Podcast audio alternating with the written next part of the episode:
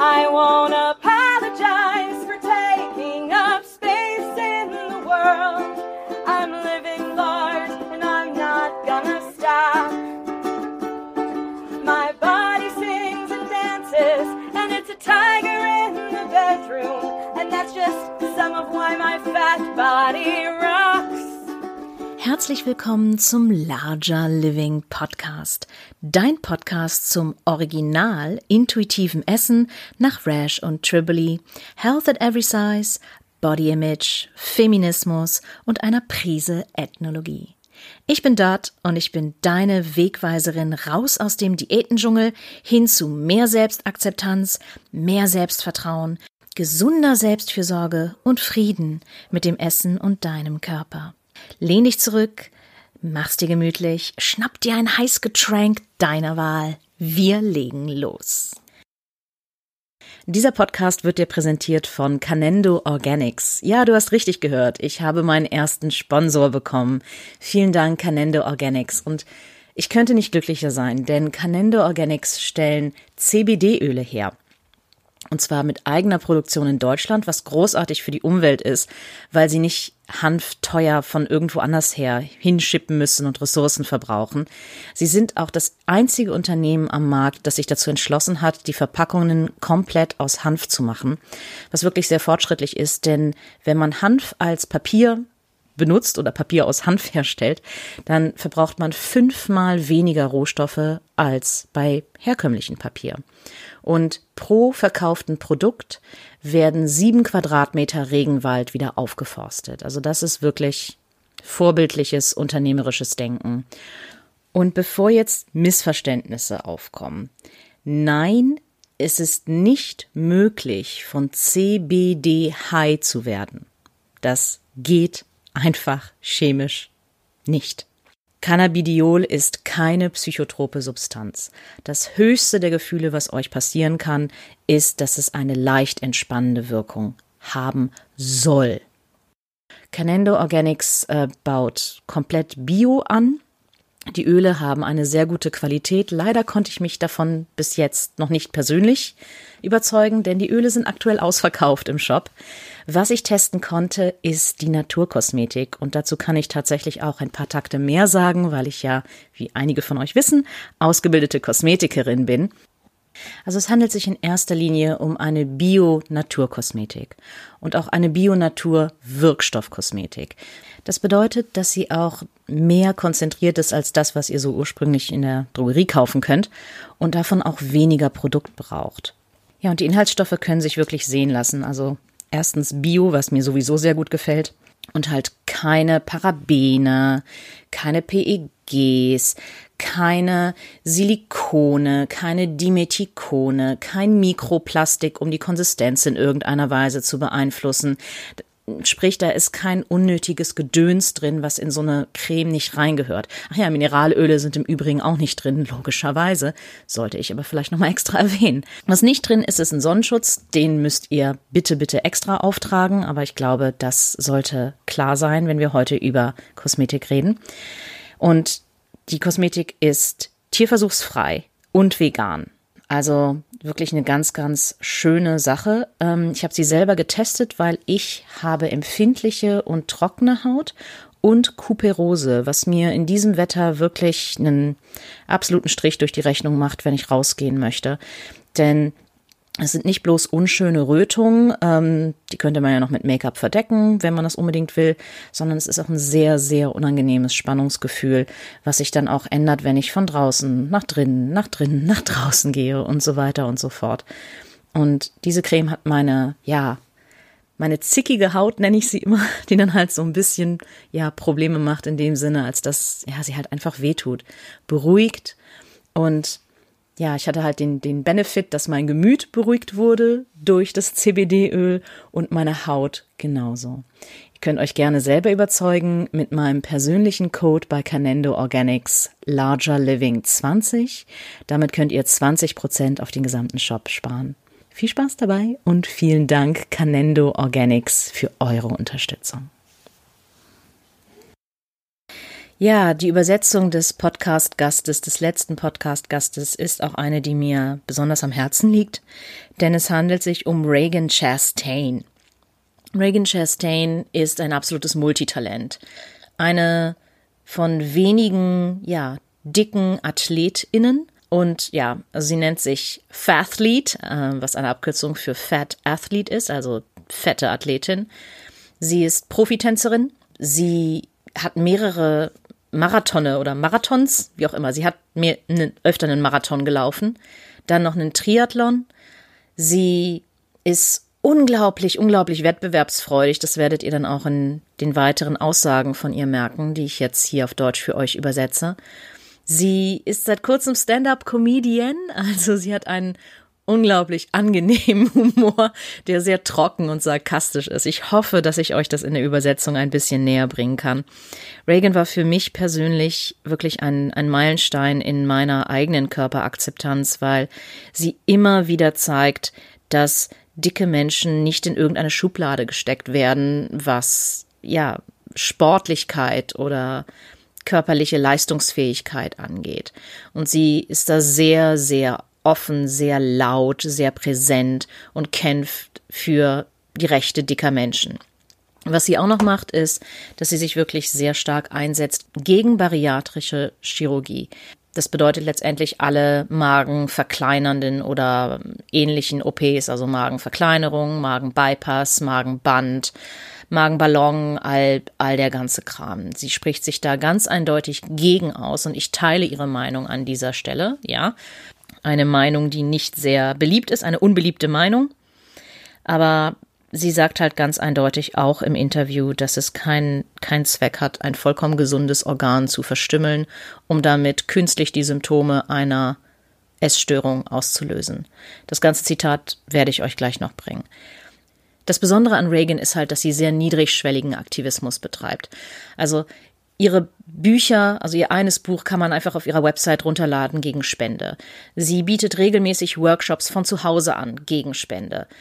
Reagan hat so viele kostenlose Ressourcen auf ihrer Seite und daran nehme ich mir jedes Mal ein Beispiel. Und das ist wirklich, sie ist für mich ein Vorbild, was das angeht. Sie ist für mich ein Vorbild, was ja, ihre Freundlichkeit, ihre Zugänglichkeit, ähm, ihre Power, die sie einfach zeigt, das ist für mich wirklich unglaublich. Jetzt habe ich sie tatsächlich persönlich kennengelernt und ich habe mich so gut mit ihr verstanden am Podcast äh, und auch generell alles drumherum, dass ich sie auf jeden Fall noch einmal eingeladen habe. Also ihr werdet wahrscheinlich auch noch ein zweites Mal etwas von ihr hören. Sie hat tatsächlich angefangen, die Schlagzeilen zu machen in den USA vor, oh mein Gott, ich glaube sechs Jahren, sieben Jahren, irgendwie sowas. Also wirklich schon eine ganze Weile her. Ähm, als sie den Guinness-Weltrekord aufstellen wollte als dickste Frau, die jemals ein Triathlon gelaufen ist. Und ich hatte, ich war total falsch informiert. Ich dachte, dass es ähm, als also aus Spaß als eine als eine Wette gewesen ist und habe sie das als allererstes gefragt und sie so nein, das nein, das keine Wette, uh -uh, nein, gar nicht. Und dann erzählte sie halt ihre Triathlon- und Marathon-Geschichte und die geht wie folgt. Ja, sie war zu der Triathlon-Zeit bereits einen Marathon gelaufen. Ähm, das hatte den Hintergrund, dass sie sich selber herausfordern wollte. Sie ist es gewohnt, sagt sie, dass sie viele Sportarten oder Bewegungsarten anfängt und sie bleibt immer nur bei denjenigen, in denen sie auf natürliche Art und Weise gut ist. Ein Beispiel Tanzen. Tanzen fiel ihr leicht, Tanzen hat ihr Spaß gemacht, dann hat sie das sogar in eine Karriere verwandelt. Und es war für sie ein, eine selbstgewählte Herausforderung, weil sie wollte mehr über sich und ihren Körper lernen, indem sie die Sportarten sich rausgesucht hat, in denen sie den geringsten Erfolg hat. Und sie war es halt gewohnt, immer zu ja, gegen dieses Stereotyp der langsam Dicken anzukämpfen und gegen, gegen dieses Stereotyp der unsportlichen Dicken, dass sie tatsächlich einige äh, Probleme hatte, dann diesem Stereotyp für eine Weile zu entsprechen. Also sowohl beim Marathon als auch bei dem Triathlon ist sie, ich glaube beim Marathon ist sie als letzte durchs Ziel gegangen. Das war für sie auch so, oh, scheiße. Aber sie hat super viel über sich damit gelernt und sie sagt heute, dass das wirklich eine Erfahrung ist, die sie nicht missen möchte. Und sie sagt auch ganz eindeutig, und das möchte ich an dieser Stelle auch wirklich genauso eindeutig, wie sie das sagt, wiederholen. Während dieser ganzen Folge werden wir über Sport, Bewegung, Fitness und ähnliches reden. Das bedeutet aber nicht, dass Fitness in irgendeiner Weise eine Verpflichtung ist. Es ist keine, ja, keine Auszeichnung oder kein Indiz für einen Wert. Es ist auch nicht gänzlich innerhalb unserer Kontrolle. Und die Teilnahme an Fitness macht niemanden zu einem besseren Menschen als Leute, die sich dazu entscheiden, etwas anderes mit ihrer Zeit zu machen.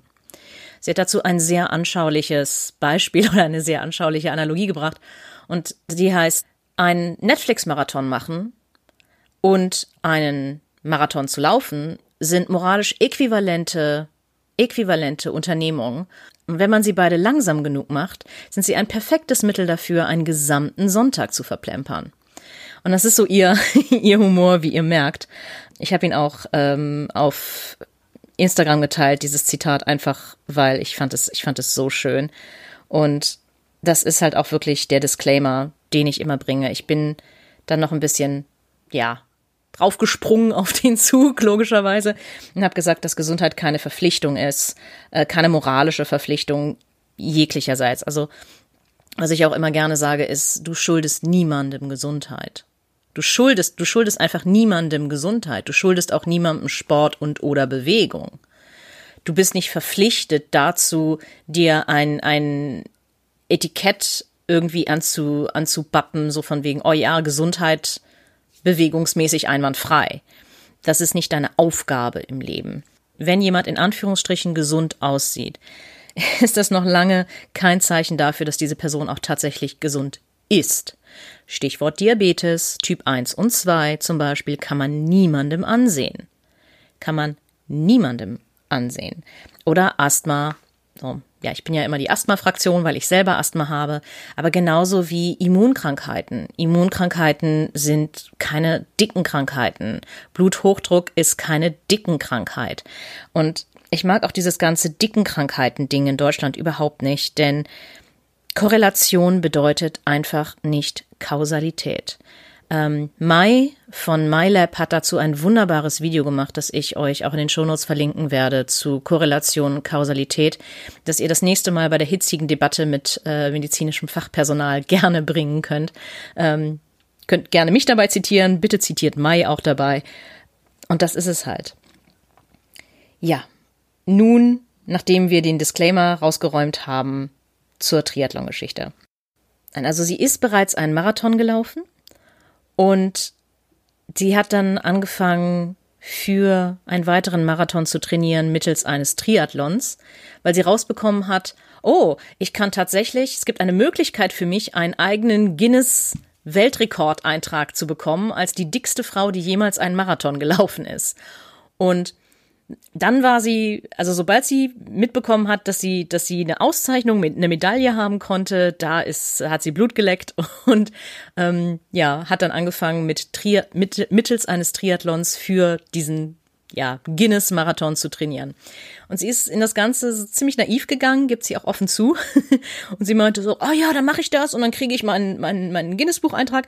Nein, die äh, Guinness-Weltrekordkommission äh, ist da doch ein bisschen spießiger als das. Ähm, sie muss mindestens zwei laufen und die müssen auch beobachtet werden. Das bedeutete, dass sie eine ähm, eine mobile Kamera, so eine GoPro-Kamera oder ähnliches, die ganze Zeit tragen musste währenddessen.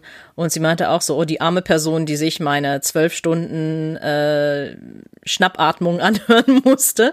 Ähm, und das gehörte halt auch dazu. Und der Triathlon war dann halt die Motivation für den Marathon.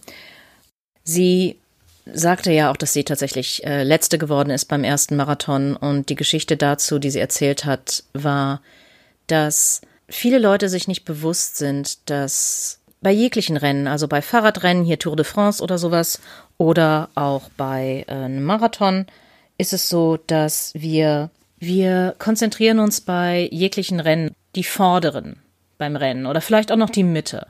Wir vergessen sehr häufig, dass es auch noch das Schlusslicht des Rennens gibt. Die letzten. Wie Reagan es genannt hat, the back of the pack. Das Ding ist, dass das eine ganz, ganz andere Erfahrung ist, in diesem Back of the Pack oder im Schlusslichtclub oder wie auch immer du es nennen möchtest, mitzulaufen, als ganz am Anfang oder auch noch in der Mitte zu sein. Denn die ganzen Ressourcen und alles, was für die LäuferInnen bereitgestellt wird, ist bereits abgebaut, während die Zeit, die die Schlusslichter brauchen, um zu den jeweiligen Checkpoints zu laufen. Beispiel Dixie-Klos. Porta Potties auf Englisch. Die werden dann einfach abgebaut nach einer gewissen Zeit. Und die Leute können einfach nicht mal mal eben so auf Klo gehen. Die Leute aus dem Schlusslicht des Rennens müssen bei Starbucks fragen, ob sie auf Toilette gehen dürfen während eines Marathons. Das muss man sich mal reinziehen. Oder halt bei Starbucks ihre, ihre Flaschen auffüllen, weil die Wasserflaschen, so diese ganzen Bilder, die wir immer mit, Marath mit äh, einem Marathon verbinden, wo dann den LäuferInnen äh, an der Seite die, die Flaschen in die Hand gedrückt werden, dass sie dann weiterlaufen können oder eine Banane in die Hand gedrückt wird oder einen, einen Sportriegel oder irgendwie sowas. Diese Ressourcen stehen ja dem Back of the Pack nicht zur Verfügung. Und sie, es gibt noch, also als Sicherheitsmaßnahme gibt es ein, das sogenannte Support and Gear, SAG, Auto, das quasi mit der letzten oder der langsamsten Person mitfährt, um quasi ja sicherzustellen, dass das Rennen vorbei ist und dass niemand irgendwie verloren gegangen ist oder ähnliches. Und Reagan lief tatsächlich direkt daneben und die Person, die dieses Auto fuhr, ähm, konnte sich halt mit der Person unterhalten und meinte so, hey, ich muss ganz, ganz dringend auf Toilette, ne, wo sind die nächsten Dixie-Klos, wo ist hier das nächste, wo, wo kann ich hier auf Toilette gehen? Der Marathon war in Seattle und das war auch noch zu allem Überfluss in einer sehr, sehr reichen Gegend, erzählte sie. Die ähm, Fahrerin des SAG-Autos äh, meinte, nein, leider ist alles jetzt weg und es gibt nirgendwo eine öffentliche Toilette, wo du hin kannst. Aber weißt du was, geh doch einfach in den Vorgarten von irgendjemandem und ne, hock dich hinter die Büsche und geh da. Und Reagan meinte, ich werde mit Sicherheit nicht in eine dieser Villen in Seattle in irgendeiner Weise da sein. Also es war wohl auch die Gegend, in der Kurt, Kurt Cobain, der, der Sänger von Nirvana, äh, seine ehemalige Villa hatte.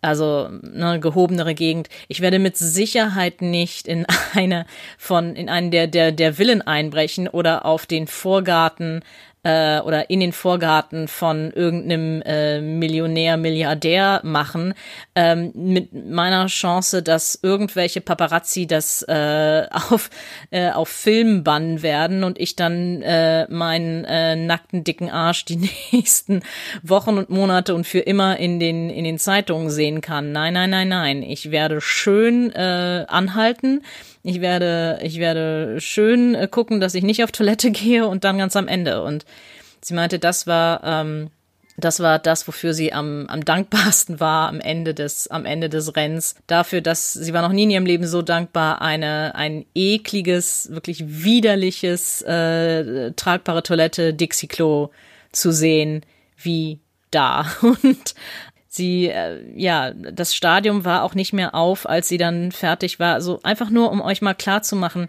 einfach nur, um dir mal klar zu machen, dass The Back of the Pack halt wirklich eine ganz, ganz andere Erfahrung ist als die Leute, die ganz vorne laufen. Das Stadion war bereits geschlossen zu und alles, als sie dann angekommen ist.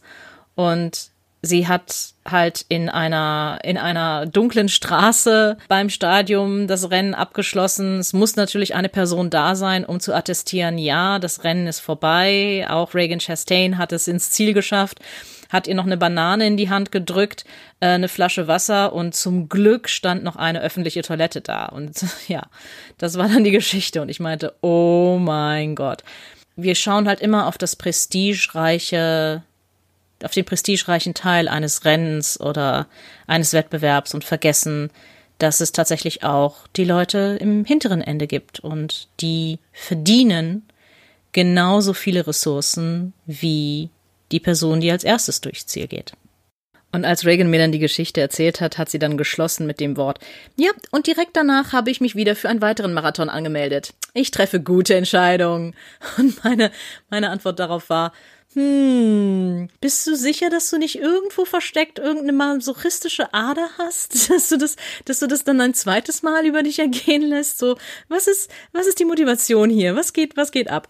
Ich meinte das selbstverständlich als Witz und Sie hat mir dann von ihrer Geschichte erzählt. Sie meinte so, nein, nein, ich mag es einfach nur Medaillen zu sammeln. Ich mag Wettbewerbe. Ich bin sehr, sehr wettbewerbsfreudig. Und sie sagt auch, nur weil das für mich so gilt, heißt das noch lange nicht, dass das für dich in irgendeiner Weise ein Hobby, eine Lebens, Lebenserfüllung oder sonst etwas sein soll. Absolut nicht sie hat halt erzählt von ihrem Kleinstadthintergrund und ähm, das ist auch der Grund, warum die englische Episode Two Truths and a Lie heißt. Das ist nämlich ein bekanntes ähm, englischsprachiges oder amerikanisches Spiel, wo man ähm, zwei Wahrheiten und eine Lüge erzählt und die Person, dein Mitspieler oder deine Mitspieler, so ein, so ein Feriencamp-Spiel traditionell, sollen dann halt rausfinden, was ist die Lüge, ne? Und ähm, Reagan äh, kann halt erzählen, sie war Captain des Cheerleading-Teams. Also sie war die Leiterin der Cheerleader bei sich in der Highschool. Eine Sache, wo ich dachte so, okay. Und sie so, nee, das ist Klingt natürlich irgendwie ganz merkwürdig, aber es ist tatsächlich wahr. Sie kommt nämlich wirklich aus einer Kleinstadt. Hauptsächlich in Texas aufgewachsen. Ja, in diesen kleinen Städten kümmert es niemand, dass die Aerobic-Lehrerin dick ist. Da guckt niemand nach. Vielleicht wundert es zwei, drei Leute, vielleicht rümpfen zwei, drei Leute ihre Nase und gehen deswegen nicht zum, zum Aerobic-Kurs. Aber es gibt halt einfach nicht so viele Leute und in diesen kleinen Schulen und so weiter wird halt nicht geguckt, wenn du dick bist und du möchtest aber, was weiß ich, ins Schwimm im Schwimmteam äh, aufgenommen werden, dann wirst du trotzdem zur Prüfung zugelassen. Wenn du es schaffst, wunderbar, du bist im Schwimmteam. Wenn du es nicht schaffst, okay. Du kannst alle Clubs machen, also auf Deutsch dann alle AGs, ne? In der Schule. Also du kannst in die Sport AG gehen, du kannst in die Theater AG gehen, du kannst ähm, bei den Cheerleadern dabei sein, du kannst äh, in der Band mitspielen, du kannst sonst was tun. Und sie meinte so, ja, ich habe halt angefangen, dann mit, mit 16, 17 mir Geld dazu zu verdienen, als ähm, Aerobic-Lehrerin ähm, in, im Fitnessstudio, ähm, nee, Entschuldigung, mit 18, 19, egal. Und ich habe nie auch nur einen Gedanken daran verschwendet, dass ich nicht dafür geeignet wäre. Und sie hat ihre ihre erste Tanzausbildung halt auch von ähm, nicht einem professionellen Tanzlehrer oder einer professionellen Tanzlehrerin bekommen, sondern von einer ähm, Amateurin und war halt schlecht trainiert, aber sehr talentiert und ist mit diesem Status in die Welt des ähm, ja kompetitiven Standardtanzes, also des, des Wettbewerbsstandardtanzes ein, ein gedrungen oder ist, ist da so reingekommen und meinte, ja, eigentlich im Nachhinein total naiv und äh, hätte ich das gewusst, was da auf mich zukommt, hätte ich es wahrscheinlich nicht getan. Aber ich glaube, das spricht doch einfach für Reagans Charakter und ähm, das ist sie halt einfach. Also sie setzt sich was in den Kopf und sie will das halt auch durchziehen. und das muss man, das muss man einfach akzeptieren, das muss man auch einfach respektieren, finde ich. Ähm, und sie sagt dann auch immer, ja, warum darf ich das nicht machen als dicke Person? Warum, warum darf ich nicht Marathon laufen? Warum darf ich nicht äh, schwimmen gehen? Warum darf ich nicht äh, Standardtanz tanzen? Warum darf ich nicht klettern? Warum darf ich nicht Bungee jumpen? Warum darf ich dies und dies, dies und jenes nicht? Das ist einfach ihr Ding und sie setzt sich halt auch einfach dafür ein. Und sie sagte halt auch dadurch, dass sie den Kleinstadthintergrund hatte und ihr halt auch nie Ressourcen zu irgendwas weggenommen wurden oder nie der Zugang zu irgendwas weggenommen wurde, ist sie halt auch mit einem guten Selbstbewusstsein aufgewachsen und hat sich als Kind sowie als Jugendliche sehr selten nicht zugehörig gefühlt. Und erst als sie die Welt des Standardtanzes betrat, fing auch ihr Fettaktivismus an, weil sie da das erste Mal mit Fettphobie in Kontakt gekommen ist. Das erste Mal haben ihr Leute gesagt, dass ihr Körper so nicht in Ordnung ist und dass sie keine vernünftige Tänzerin wäre. Und sie meinte so, ja, wie, ich bin doch hier. Genauso, du bist auch hier. So, was meinst du, ich bin keine richtige Tänzerin? Und sie hat sich da halt so drüber aufgeregt hat dann tatsächlich mit ihrer äh, Aktivistinnenkarriere angefangen. Sie sagt auch, dass der Glaubenssatz in der Fettphobie, dass eine dicke Person niemals anders gezeigt werden sollte als unglücklich und dabei äh, zu versuchen, Gewicht zu verlieren, immer noch vorherrscht und erst recht im Profitanz. Und sie spricht sich halt ganz eindeutig dagegen aus. Sie muss sich ständig anhören, sie würde Adipositas promoten, ähm, also sie würde Werbung machen für Adipositas. Und ihr Argument dagegen ist fantastisch und das möchte ich an dieser äh, Stelle auch wirklich ähm, teilen. Ich habe es versucht, so ein bisschen ins Deutsche zu übertragen. Und es geht wie folgt. Wenn dir vorgeworfen wirst, du würdest einen ungesunden Lebensstil bewerben oder du würdest Adipositas promoten, kannst du darauf antworten so, nein, ich, ich, ich bin einfach nur dick. Das bedeutet noch nicht, dass ich allen Leuten sage, sie sollen auch dick sein. Genauso wenig wie Raoul Krauthausen nicht allen Menschen sagt, sie sollen jetzt kleinwüchsig werden. Ich verstehe dein Argument nicht. Und das finde ich einfach fantastisch. Und sie sagt auch, es ist halt so schade, weil dicke Menschen keine, ja, dicke Menschen können, dürfen keine Vorbilder sein in diesem Sinne. Und dicke Menschen dürfen halt bestimmte Dinge nicht sein. Ähm, und wenn man an sportlich denkt, dann hat man sofort einen Look vor Augen.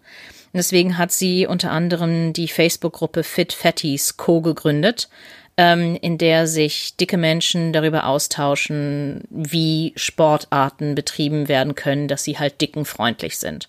Wo man vernünftige Kleidung herbekommt, wenn man eine sehr große Konfektionsgröße hat. Wo kriege ich vernünftige Sportsachen, die passen für Tiefseetauchen zum Beispiel? In dieser Gruppe findet man dann die Antwort. Ja, ich habe daraufhin eine Geschichte aus meiner eigenen Coaching-Praxis erzählt mit einer Klientin, die ähm, sehr sportlich ist und auch sehr, sehr gerne Sport macht, genau wie Reagan, um sich selbst und um anderen Leuten das zu beweisen, auch wirklich nervige, nervige Erfahrungen gemacht hat. Aber das, was eigentlich das Interessantere an der ganzen Geschichte war, ist das erste Mal, dass ich sie kennengelernt habe, also die allererste Coaching-Session mit, mit ihr, die ich hatte, wo man sich eigentlich am Anfang kennenlernt und so ein bisschen fragt, was Sache ist. Da kam sie gerade vom Zahnarzt und hatte ein absolutes Horrorerlebnis.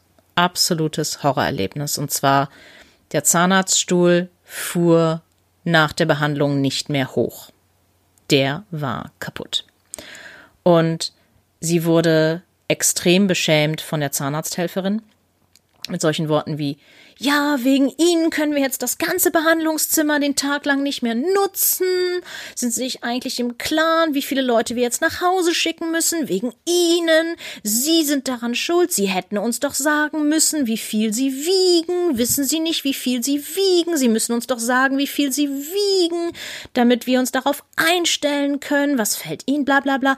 Und ähm, ich bin richtig durch die Decke gegangen.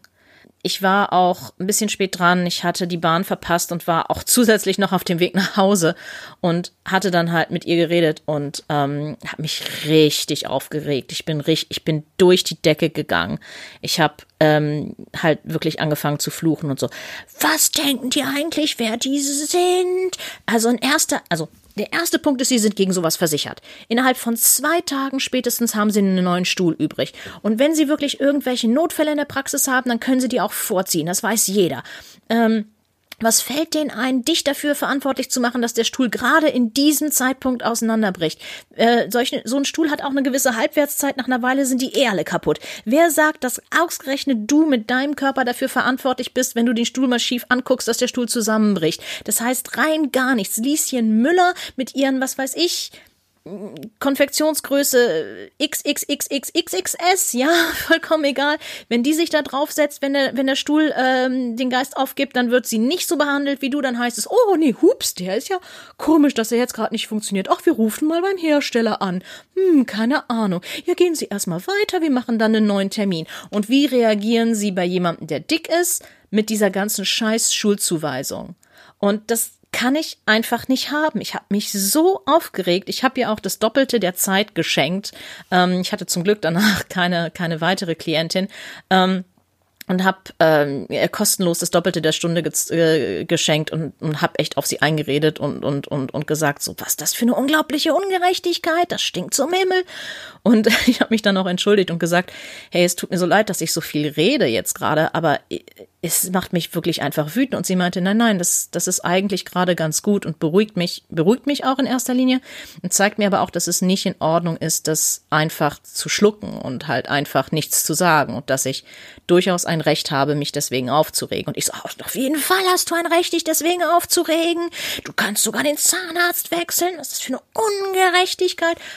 Und ähm, ja, Reagan hat darauf geantwortet, wie immer und hat mir halt auch Stories erzählt von gynäkologischen Praxen, die sich weigern, dicke Menschen zu behandeln, weil angeblich der Stuhl das nicht aushält und ähnliches. Und ähm, ja, also Stühle und dicke Menschen ähm, sind wirklich ein Thema, wo man echt nur noch mit dem Kopf schütteln muss, Insbesondere, ähm, es kam dann ein Einwurf von mir, Deutschland rühmt sich ja, die Ingenieursnation schlechthin auf der Welt zu sein. Wir rühmen uns ja die, ne, Made in Germany als, als, ähm, als Qualitätsmerkmal für deutsche Ingenieurskunst. Ja, wenn die deutsche Ingenieurskunst es noch nicht mal hinbekommt, einen Zahnarztstuhl zu bauen, der mehr als XYZ Kilo aushält, wem nützt dann die tolle deutsche Ingenieurskunst? Also ganz ehrlich.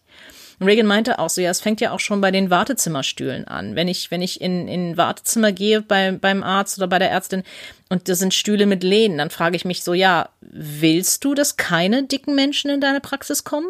Wusstest du vorher nicht, dass es dicken Menschen gibt, dass dicke Menschen existieren? Oder möchtest du einfach, dass wir keinen Platz haben, an dem wir sitzen können? Hilf mir deine Überlegungen und deine deine Entscheidungen zu verstehen.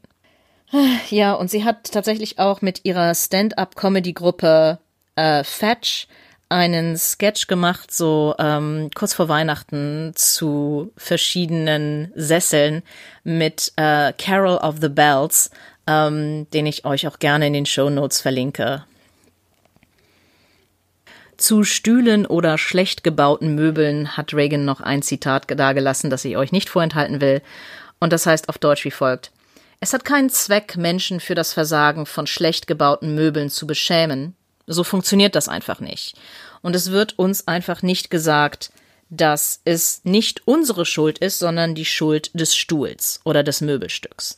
Und das muss sich einfach ändern. Was eigentlich hätte passieren sollen in dieser Situation ist, dass die Arzthelferin sich entschuldigen müsste und sagen müsste, oh mein Gott, es tut uns so furchtbar leid, kommen Sie bitte mit nach vorne, wir machen einen neuen Termin, ähm, wir kümmern uns darum, dass der Stuhl schnellstmöglichst ausgetauscht wird, tut uns furchtbar leid, ähm, bitte kommen Sie wieder.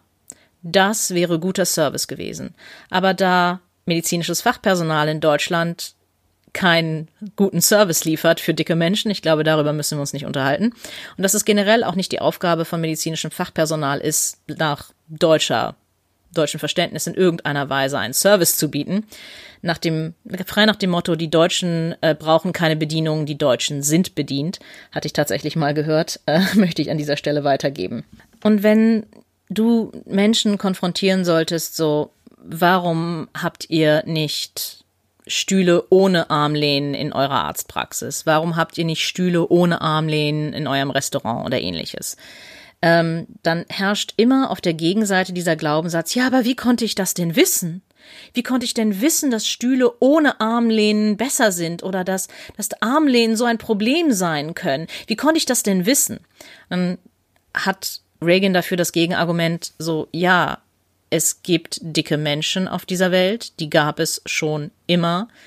Ähm, du kannst mir nicht erzählen, dass in deinem Restaurant, in deiner Arztpraxis, in deinem Betrieb, entschuldigt, in deinem Betrieb oder in sonst wo, dass dort noch niemals ein dicker Mensch vorbeigekommen ist. Kannst mir nicht erzählen. Und einfach, ja, die beide Augen zuzudrücken und zu sagen, ja, aber wie konnte ich das denn wissen? Ist halt einfach wirklich eine richtig faule Ausrede.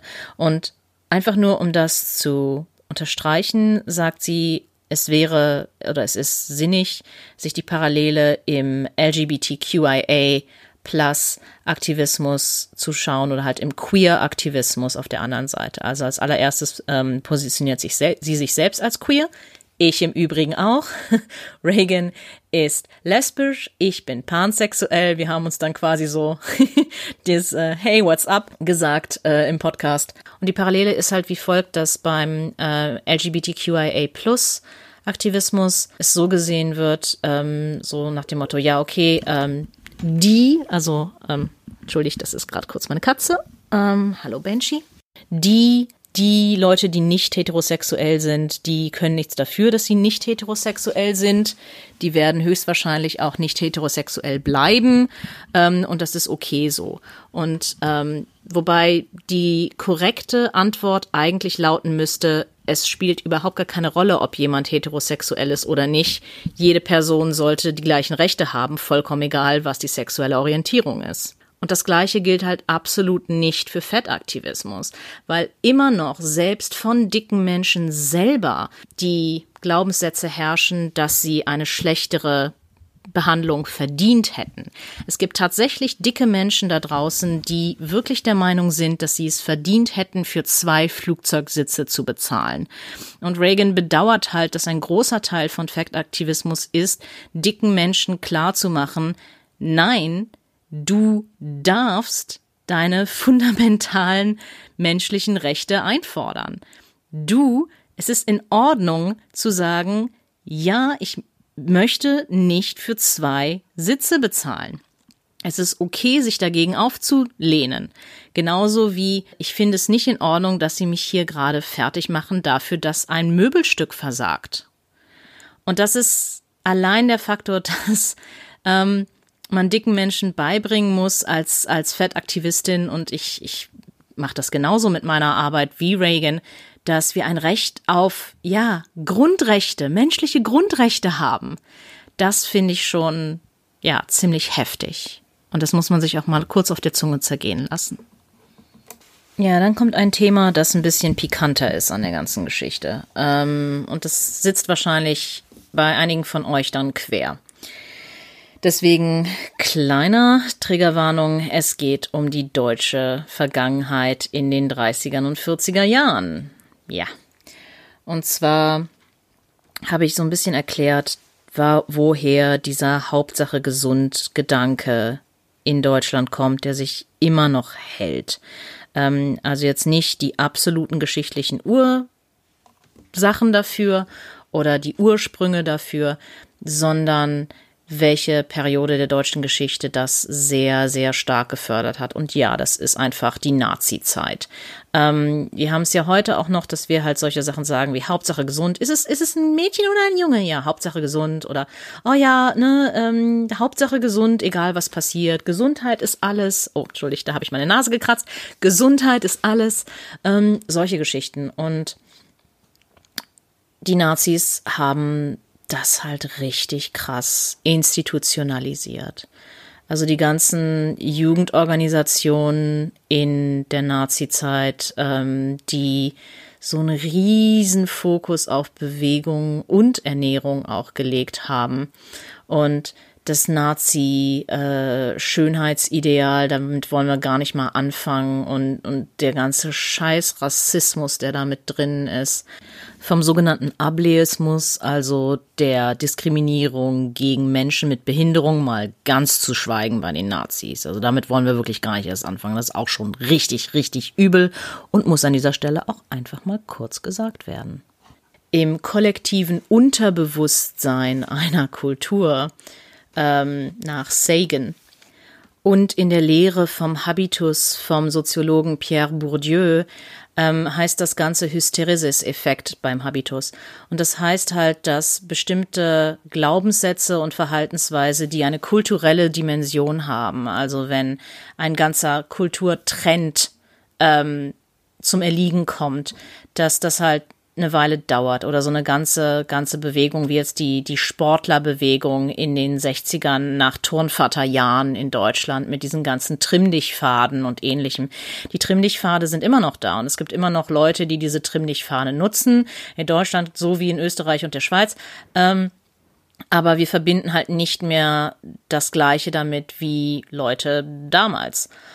Und ähm, der Effekt, der Hysteresis-Effekt besagt halt, dass ähm, Veränderungen in jegliche Hinsicht ein bisschen Zeit dauern, um sich wirklich in der Gesamtgesellschaft, in der Gesamtkultur niederzuschlagen. Also Veränderungen passieren nicht von heute auf morgen, Veränderungen brauchen Zeit und sie brauchen halt auch Zeit, um reversiert zu werden. Das heißt, dass im kollektiven deutschen Unterbewusstsein der der Gedanke, Gesundheit ist alles, Gesundheit ist das höchste Gut, Gesundheit ist ja ähm, eine, eine Tugend ähm, immer noch immer noch mitschwingt. Auch wenn sie nicht unbedingt mit Nationalsozialismus verbunden wird, das möchte ich den Leuten dann doch zugestehen. Aber es ist kulturell gesehen definitiv, ja, ein Grund, warum dieses ganze Healthy is the new skinny, also auf Deutsch gesund ist das neue dünn, so gut auch nach Deutschland überschwappen konnte und auch diese ganzen Keto-Geschichten auf einen, einen guten Nährboden in Deutschland gefallen sind. So viel sei an dieser Stelle einfach mal dazu gesagt. Reagan wollte noch einen Tipp mitgeben, ähm, was den Umgang mit übergriffigen Kommentaren oder halt auch Beschämungen von wem auch immer, also von, von Freundinnen, Verwandten, aber auch von medizinischem Fachpersonal geht. Also insbesondere, wenn es so ungefragte Ratschläge, gut gemeinte, ungefragte Ratschläge, ähm, du weißt mit Sicherheit, wovon ich rede, sind, ähm, wie man sich dagegen zur Wehr setzt. Ich habe dann ein Video von Joy Nash zitiert. Joy Nash ist Schauspielerin, amerikanische Schauspielerin, ist der Star der Serie Dietland auf äh, Amazon Prime. Ich werde die Show verlinken, weil sie hat deutsche Untertitel oder ich glaube sogar ähm, eine deutsche Synchronversion. Das heißt, du kannst sie auch genießen. Ähm, und Joy Nash hat vor über zehn Jahren ein wunderbares Video gemacht äh, oder eine Videoreihe, mehrere, ähm, die heißen A Fat Rant. Dazu gibt es leider keine deutsche Untertitel. Ja, aber was sie halt gesagt hat, ist folgendes. Ähm, wir kennen das alle. Wir wünschen uns manchmal, ich übersetze es einfach mal lose, Zeitmaschinen. Schlagfertigkeit. das sage ich auch immer wieder meinen KlientInnen. Schlagfertigkeit kann man trainieren. Und ja, wir wünschen uns Zeitmaschinen-Schlagfertigkeit. Wir wünschen uns irgendwie eine zwei Minuten Zeitmaschine und wir drücken auf den Knopf und irgendjemand knallt uns einen, einen beleidigenden Kommentar vor den Latz. Wir drücken auf den Knopf, sind zwei Minuten früher da, wir wissen, dass schon der Kommentar kommt und dann haben wir natürlich die perfekte Antwort, nicht wahr? Leider nicht Realität, ähm, aber man kann sich auf diesen Fall vorbereiten. Und sie sagt halt, ja, es gibt nur, es gibt nur eine endliche Zahl an beleidigenden und verletzenden Kommentare, die die ganzen Hater dir, ähm, ja, dir präsentieren können. Sie werden dich auf dein Gewicht ansprechen, sie werden dich darauf ansprechen, dass die Klamotten, Zitat, nichts für dich tun oder sowas. Und ähm, was ich dann darauf antworte, ist, wenn mir irgendjemand sagt, so, das Kleid tut nichts für dich, ich so, ja, ich habe es ja auch nicht eingestellt, für mich zu arbeiten. Natürlich tut es nicht für, nichts für mich, das hat heute frei. Also ich mache das dann meistens mit Humor oder ähm, ich habe es halt so, dass mein Fett ähm, sich so verteilt, dass ich so aussehe, als wäre ich schwanger. Immer, immer gehabt und ich werde halt sehr, sehr häufig äh, entweder gefragt, ähm, sind Sie schwanger? Das, damit kann ich noch sehr gut umgehen, weil mir das quasi die Möglichkeit gibt, darauf zu antworten. Was ich allerdings überhaupt nicht mag, ist, wenn bereits angenommen wird, ich sei schwanger. Ich habe dazu eine Geschichte, äh, die wirklich eine, eine Horrorgeschichte ist. Das war, ich ganz, äh, musste ich ganz dringend zur Massagepraxis, weil ich hatte so eine krasse äh, Schulter-Nackenverspannung, dass ich davon Migräne bekam und Schwindel. Und ähm, sie hatten halt kurzfristig nur einen Termin frei bei jemanden, den ich auch noch nicht kannte. Und ich so, na gut, okay, egal, ne, ich will die Migräne loswerden, ich will, dass der mich ordentlich durchwalkt, ist okay. Hingegangen und äh, ich zog mich so aus und äh, er kam dann rein äh, und meinte, ja, können Sie sich überhaupt auf den Bauch legen? Ich meinte, wieso? Ja, Sie sind doch offensichtlich schwanger. Ich so, nein. Und es würde Ihnen auch mal nicht, nicht schlecht, nicht, es würde Ihnen auch mal ganz gut tun zu fragen. Äh, Sie können nicht einfach annehmen, dass äh, Frauen mit einem dicken Bauch alle automatisch schwanger sind. Haben Sie in Anatomie gepennt? Was ist los mit Ihnen? Ich habe den richtig zur Sau gemacht. Ich habe den richtig zusammengestaucht. Reagan sagt, dass sie es ein bisschen schade findet, dass man äh, bei ihrem Bauch ähm, sieht, dass sie nicht schwanger ist, weil sonst hätte sie die perfekte Antwort. Die stammt von Marilyn Wan, das ist die, äh, oder Marilyn Wan, das ist die Autorin von Fat So. Und sie sagte, nein, ich bin nicht schwanger, aber die Nacht ist noch jung.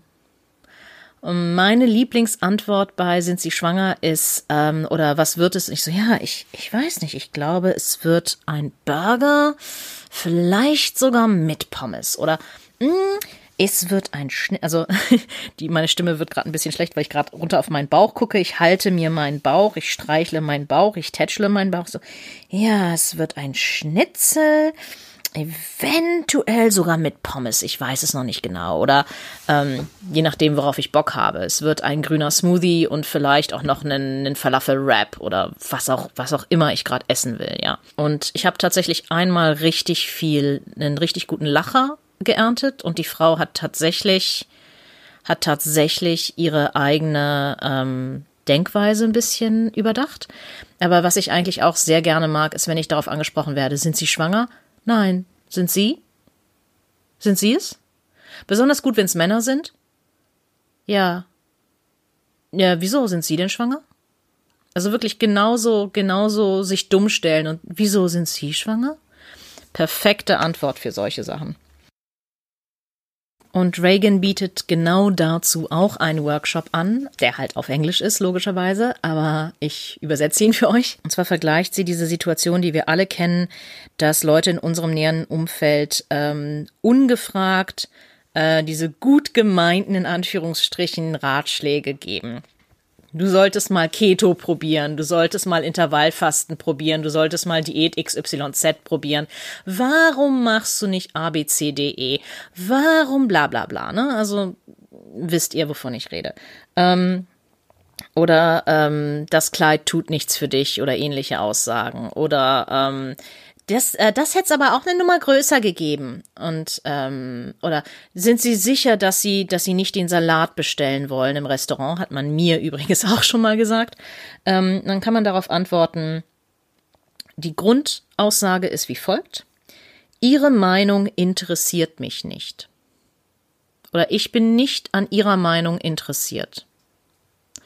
Und sie vergleicht das so ein bisschen mit Frozen Joghurt. Also wenn man Frozen Joghurt isst ähm, oder wenn man, was weiß ich, Eis isst mit so Toppings, kennen wir mittlerweile ja alle, dann kann man entweder das reine Frozen Joghurt bekommen und das wäre halt in diesem Falle, ich bin nicht an ihrer Meinung interessiert oder ihre Meinung interessiert mich nicht, je nachdem.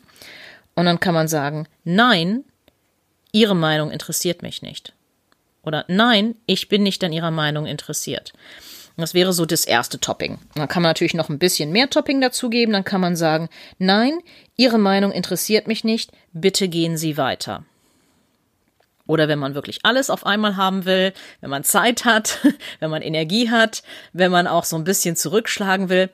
Nein, Ihre Meinung interessiert mich nicht, gehen Sie weiter und kommen Sie bitte nie wieder. Und ähm, das ist so Ihr Tipp dazu, den ich euch natürlich nicht vorenthalten will. Dann habe ich sie gefragt, was eine Frage oder ein Thema ist, das sie sehr selten gefragt wird, aber das sie brennt zu beantworten. Und sie meinte, ja, lasst uns bitte mehr über Essstörungen und Fettphobie reden. Und insbesondere bei Essstörungsbehandlungen ähm, und Fettphobie.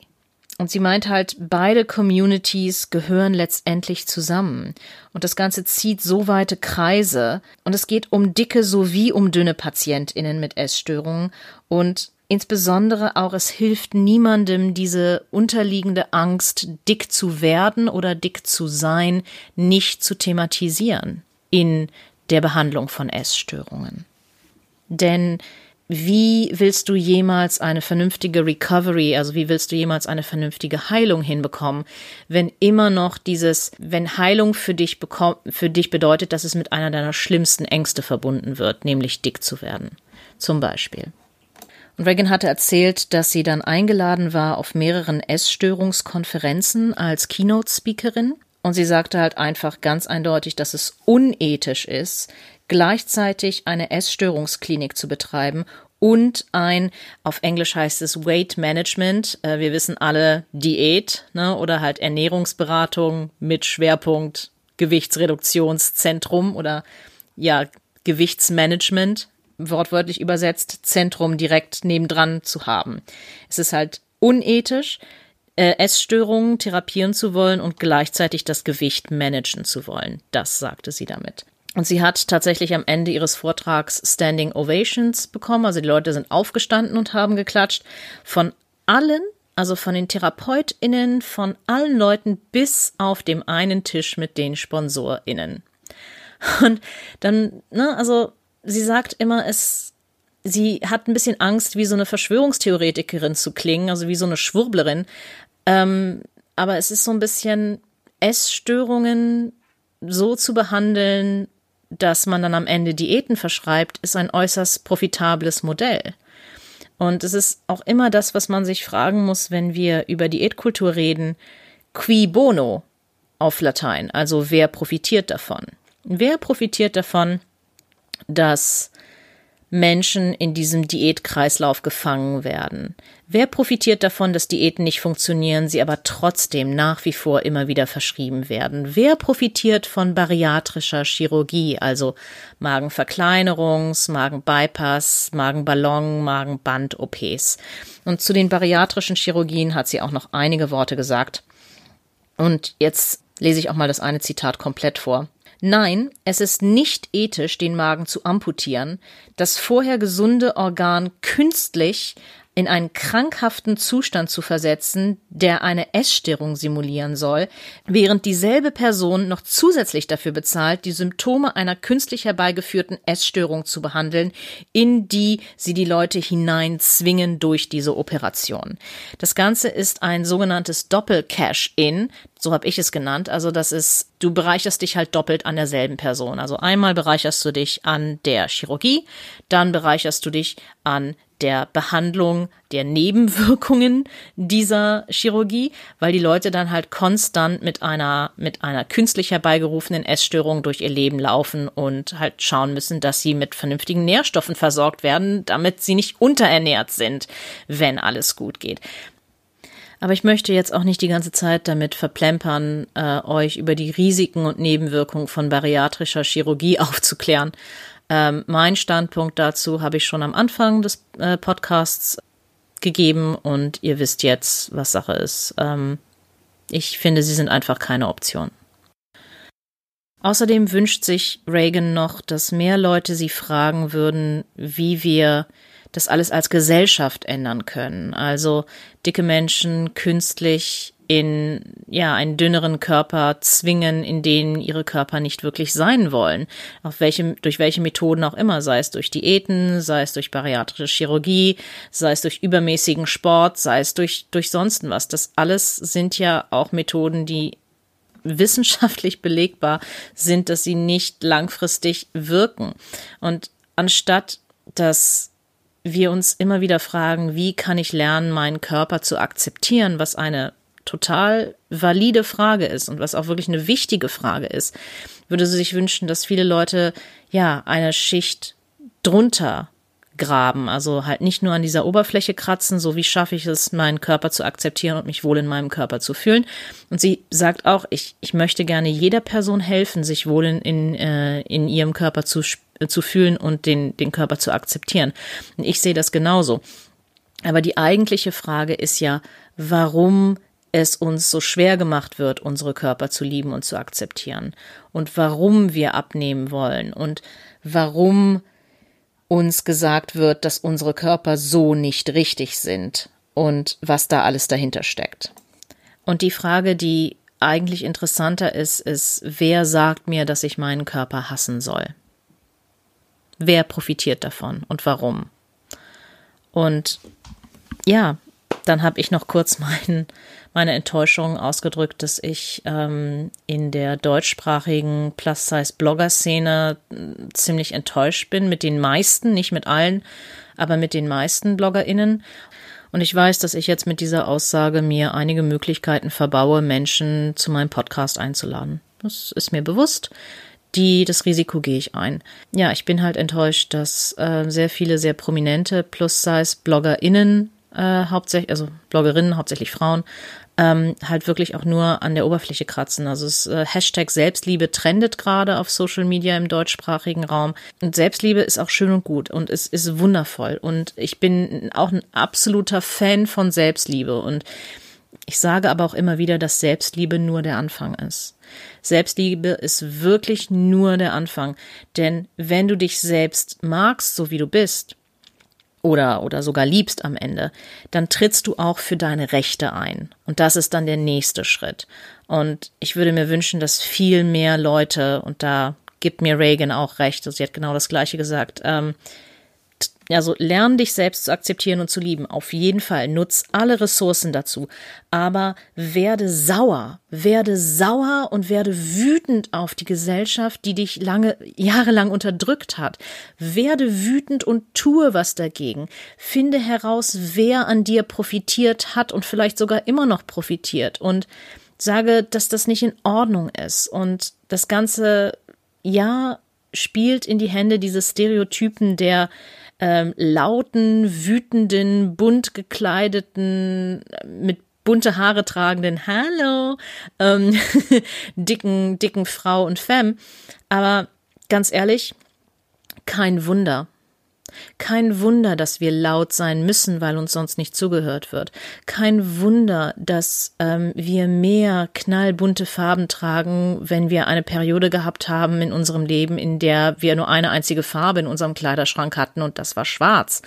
Ähm, die liebe Ann-Kathrin von Sew It Curvy, die ich euch auch sehr gerne verlinke in den Show Notes, die hat genau das Gleiche gesagt, ähm, bietet sehr ähm, zugängliche Nähanleitungen für Klamotten, die wirklich passen und die man auch gut, ja, an den eigenen Körper anpassen kann.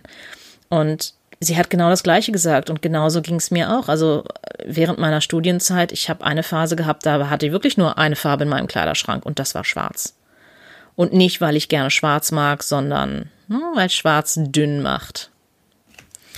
Und deswegen habe ich so ein bisschen was nachzuholen. Also auch die türkisen Haare sind so für mich für mich der Ausdruck von, man ist nie, man ist nie zu alt, um eine glückliche Kindheit zu haben oder man ist nie zu alt, um eine glückliche Jugend zu haben. Man ist nie zu alt, um seine Lieblingsfarbe auf dem Kopf zu tragen, wenn du verstehst, was ich meine. Ja, und davon würde ich mir halt mehr wünschen und Reagan genauso. Ja, die vorletzte Aussage von Reagan ist auch wieder so eine, die du dir bitte auf der Zunge zergehen lässt. Und zwar morgens aufzustehen als dicker Mensch und sich selbst nicht zu hassen, alleine das ist in der Gesellschaft, in der wir leben, bereits ein radikaler politischer Akt. Nochmal. Wenn du morgens aufstehst und wenn du dich selbst nicht hasst als dicke Person, ist das bereits ein revolutionärer Akt. Und wir sind so in einer Gesellschaft gefangen, die nur Selbstoptimierung predigt. Du bist nie genug, du bist nie XYZ genug, es kann immer höher, schneller, weiter, sonst was sein. Alleine morgens aufzustehen und zu sagen, ich bin genug. Ich bin gut so, wie ich bin. Ich muss mich nicht weiter optimieren, um gut zu sein. Das ist ein revolutionärer Akt. In diesem Sinne wünschen sowohl Reagan als auch ich, ja, euch ein Rebellenleben und sagen, dass man auch Fettaktivismus oder Aktivismus an sich als eine Form der Selbstfürsorge für sich wählen kann. Das, das war ihr letzter, ihr letzter Ausdruck in dem Interview und ähm, ich kann das nur unterschreiben. Also für dich selbst zu sorgen, kannst du tatsächlich auch, indem du gegen die Diätkultur rebellierst und indem du halt einfach sagst, fick dich Diätkultur. Und aus diesem Grund habe ich das ähm, Hashtag Fuck Diätkultur, also FCK Diätkultur, ins Leben gerufen. Ähm, ja, das war tatsächlich ich. Hi. und ähm, du kannst es sehr gerne auch benutzen, um deinen radikalen Selbstliebe, Selbstfürsorge, Content auf Anti-Diät-Content auf Social Media zu posten. Und lasst uns alle ein bisschen mehr kleine Rebellen sein und der Diätkultur zeigen, dass sie keine Macht mehr über uns hat. Und lasst uns alle den der Handvoll Leute, die sich daran bereichern, dass wir hungern, den dicken, fetten Stinkefinger zeigen. Wenn dir diese Podcast-Episode gefallen hat, warum unterstützt du mich nicht auf patreon.com? Ich habe dort verschiedene Unterstützerlevel für dich bereitgelegt, von 5 Euro über 10 Euro über 20 Euro monatlich mit unterschiedlichen Benefits. Bei 5 Euro bekommst du einen Shoutout und bei 10 Euro hast du exklusive Mitsprache und Mitentscheiderechte. Bei 20 Euro monatlich bekommst du sogar exklusive Podcast-Episoden, die du sonst nirgendwo bekommst, Freihaus als ja, Frage und Antwort Q&A Folgen von mir und meinen Podcast-Gästen beantwortet. Hört sich das gut an? Dann geh doch einmal nach patreon.com slash largerliving und suche dir dein Mitgliedschaftslevel aus. Ein monatliches Commitment ist nicht so dein Ding? Überhaupt gar kein Problem. Ich habe auch ein professionellen PayPal-Account, wo du mir eine einmalige Spende hinterlassen kannst für den Podcast und für meine Arbeit im Allgemeinen. Das ist paypal.me slash largerliving. Ich freue mich über jede Spende und genauso freue ich mich auch darüber, wenn du dir die Zeit nehmen würdest, mir auf Apple iTunes eine Podcast-Bewertung zu schreiben, also eine Fünf-Sterne-Bewertung zu geben und halt auch drei Sätze dazu zu schreiben. Und das ist nicht nur, damit ich Insta-famous werde oder ja, was weiß ich, mir endlich, endlich mein Christian Louboutin Schuhset vervollständigen kann oder sowas. Nein, es geht um Folgendes. Mein Podcast ist in der Rubrik Gesundheit und Ernährung gelistet. Ich muss dir nicht erzählen, welche Podcasts aktuell auf Platz eins bis zehn ranken. Das sind alles Diät-Podcasts. Das sind alles Podcasts, die ja den Leuten erzählen, wenn du nur so und so und so isst, dann und so weiter und so fort. Und wenn du dir die Mühe machst, dir eine Apple iTunes ID zu besorgen und den Podcast zu bewerten, sorgst du dafür, dass der Larger Living Podcast in den Suchergebnissen weiter nach oben rutscht und mehr Menschen angezeigt wird. Dadurch erfahren mehr Menschen von überhaupt der Möglichkeit, dass es intuitives Essen gibt und dass es eine Alternative zum Diäthalten gibt. Also, vielen Dank dafür und wir sehen uns bei der nächsten Folge. Ciao. You may have noticed I am large. I can't hide it. It's no secret. It's a fact. I'm technically obese, I'm wobbly, jiggly, and round. In a word, quite frankly, I'm fat. The word fat